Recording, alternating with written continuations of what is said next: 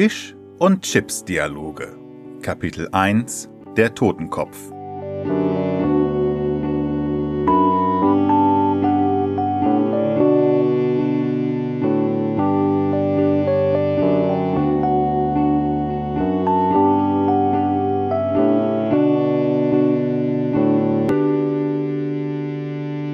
Totenkopf, wohnhaft im Goldfischglas des Zimmers 323 im Hotel zur wilden Brise, ist zufrieden damit, ganz und gar allein zu sein. Trotzdem füllt Reinigungskraft Reinhard Rhein gerade einen neuen Goldfisch in eben jenes Goldfischglas in Zimmer 323. Das tut er, weil der letzte darin lebende Goldfisch einer wohlwollenden Hilfsaktion zum Opfer fiel.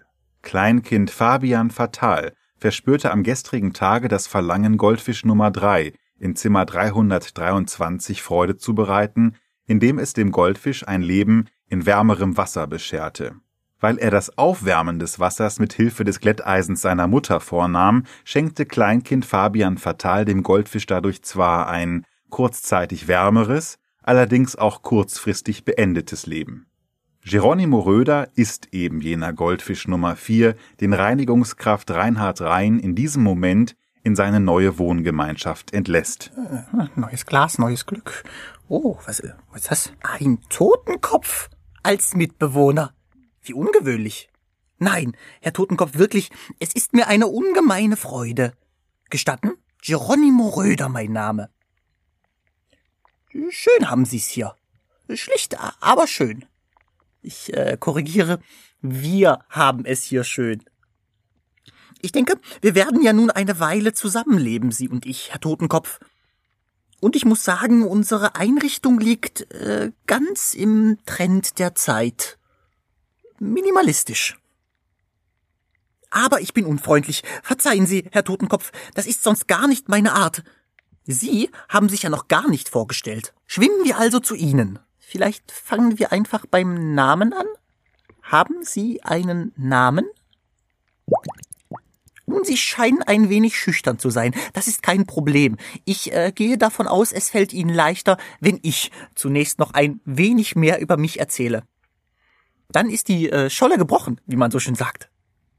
Herr Totenkopf, ich hoffe nur, dass Sie mich auch verstehen. Dass Sie also menschisch sprechen. Ich gehe allerdings fest davon aus, dass Sie das tun. Schließlich sind Sie ein menschlicher Totenkopf. Warum ich Menschen sprechen kann nun? Eine sehr gut geschwiegene Frage, Herr Totenkopf. Mein letztes Aquarium stand gleich neben einem Radio. Ein Radio, das den ganzen Tag menschisch gesprochen hat.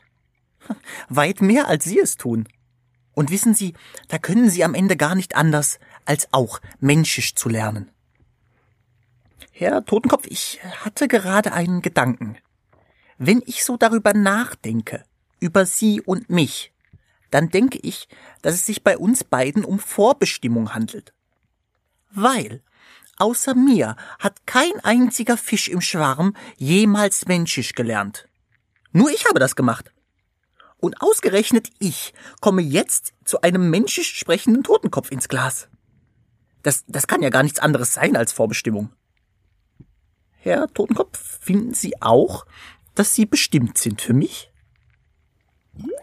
Hm. Ich vermute ja, Ihr Schweigen bedeutet, dass Sie Vorbestimmungen zunächst skeptisch gegenüberstehen. Aber das sollten Sie nicht. Ich denke, wir ergänzen uns wie Fische und Tinte. Getrennt sind beide bereits nützlich. Aber zusammen verschmelzen sie zu Tintenfischen und werden dadurch zu etwas Wunderbarem. Jetzt äh, stellen Sie sich mal vor, was erst werden könnte, wenn wir beide uns zusammentun. Herr Totenkopf, was denken Sie, ist unsere Vorbestimmung? Ich nehme an, unsere Vorbestimmung liegt in der Verbindung Ihrer Härte und meiner Raffinesse. Wenn wir uns zusammentun, können wir zu einer Art Panzerfisch werden, bestimmt für den Kampf gegen all das Böse im Ozean. Krebse,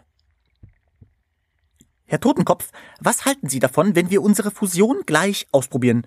Äh, dürfte ich dazu vielleicht einmal durch Ihr Auge in Sie hineinschwimmen und dann schauen wir, was passiert? Gut, ich äh, mache das jetzt einfach mal. Geronimo Röder schwimmt durch das Auge des Herrn Totenkopf. Herr Totenkopf, äh, spüren Sie schon was? Ich, ich persönlich muss zugeben, noch keine Fortschritte zu bemerken. Ich komme allerdings auch nicht umhin, Ihnen deswegen erste Vorwürfe machen zu müssen. Ich gehe nämlich davon aus, dass eine Fusion durchaus erfolgreich wäre, würden Sie sich aktiv daran beteiligen. Ich muss allerdings feststellen, dass Sie auch nach einigen Versuchen des Schollenbruchs noch immer das Schweigen vorziehen. So, Herr Röder, jetzt machen Sie mal Ihre Kiemen zu und dann hören Sie mir mal gut zu. Geronimo Röder staunt nicht schlecht. Er findet seine Worte erst langsam wieder, aber schneller als Herr Totenkopf seinen Satz fortsetzen kann. Herr, Herr, Totenkopf, Sie, Sie, Sie sprechen ja wirklich. Ich glaube, mich beißt ein Hammerhai. Und ich bitte Sie, in aller Form, meine soeben geäußerten Unfreundlichkeiten schleunigst wieder zu vergessen. Das war nie so gemeint. Insbesondere jetzt nicht, dass Sie bereit zu sein scheinen, sich unserer Vorbestimmung zu fügen. Herr Totenkopf, ich schwimme nun noch einmal in Sie hinein. Zwei Punkte. Natürlich kann ich reden, und verdammt nochmal, Sie sollten schweigen, Herr Röder. Ich bin tot. Das sehen Sie ja. Ich kann nichts anderes tun, als hier liegen und tot sein. Meine Bestimmung ist es zu liegen. Und das macht keinen Spaß. Das ist nicht schön. Aber bis gerade eben war es erträglich. Fische wie Sie werden drei bis fünf Jahre alt. Und ich bin zwölf Jahre alt. Wenn ich währenddessen eine Sache gelernt habe, dann dass das Leben aus Enttäuschung besteht. Aber die größte Enttäuschung von allen ist das Leben nach dem Tod. Die Lebenden sagen immer, ach Mensch, das Leben nach dem Tod, da freue ich mich aber richtig drauf. Ich sage Ihnen nein, Herr Röder. Und wenn Sie nicht sprechen könnten, dann wäre es vielleicht okay geworden zwischen uns. Sie wären geschwommen, ich hätte gelegen, Ihnen ging's scheiße, mir ging's scheiße, aber uns ging es zusammen scheiße. Und das wäre der springende Punkt. Aber nein. Durch ihr Geblubber ist mir nur eines klar, nämlich, dass hier nichts gut wird. Und ich muss jetzt drei bis fünf Jahre warten, bis ich wieder meine Ruhe habe? So, Herr Röder, und jetzt drehen Sie sich mal um, bitte. Was sehen Sie da? Äh, keine Ahnung, was soll ich da sehen?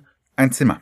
Sie sehen ein Zimmer, Herr Röder. Ein Zimmer, das ebenso lieblos eingerichtet ist wie dieses Glas. Ein Hotelzimmer, in das Menschen kommen, die arbeiten oder nichts tun oder weglaufen oder Sex haben oder Urlaub machen oder, oder, oder, oder, oder. Wir sind nur dafür da, damit die Lebenden in diesen Zimmern uns anstarren können. Und ich weiß das, weil ich von Anfang an mit dabei bin. Sie sind mittlerweile der vierte Goldfisch in diesem Glas und sie sind nur dafür da, um traurig um mich herumzuschwimmen, damit Menschen, die noch trauriger sind als sie, sie angucken können und sich denken, ach Mensch, es gibt ja wirklich noch irgendein Lebewesen, in dem es noch schlechter geht als mir selber. Das, das, Herr Röder, ist Ihre Bestimmung. Und meine Bestimmung ist es, neben Ihnen zu liegen und genauso traurig auszusehen. Der Goldfisch vor Ihnen, der wurde gestern von einem Glätteisen gebrutzelt. Und wenn Sie so weitermachen, dann kann ich das nächste Glätteisen gar nicht erwarten. Also beugen Sie sich bitte, bitte Ihrem Schicksal, schwimmen Sie jetzt traurig um mich herum und halten Sie verdammt nochmal die Klappe. Dankeschön.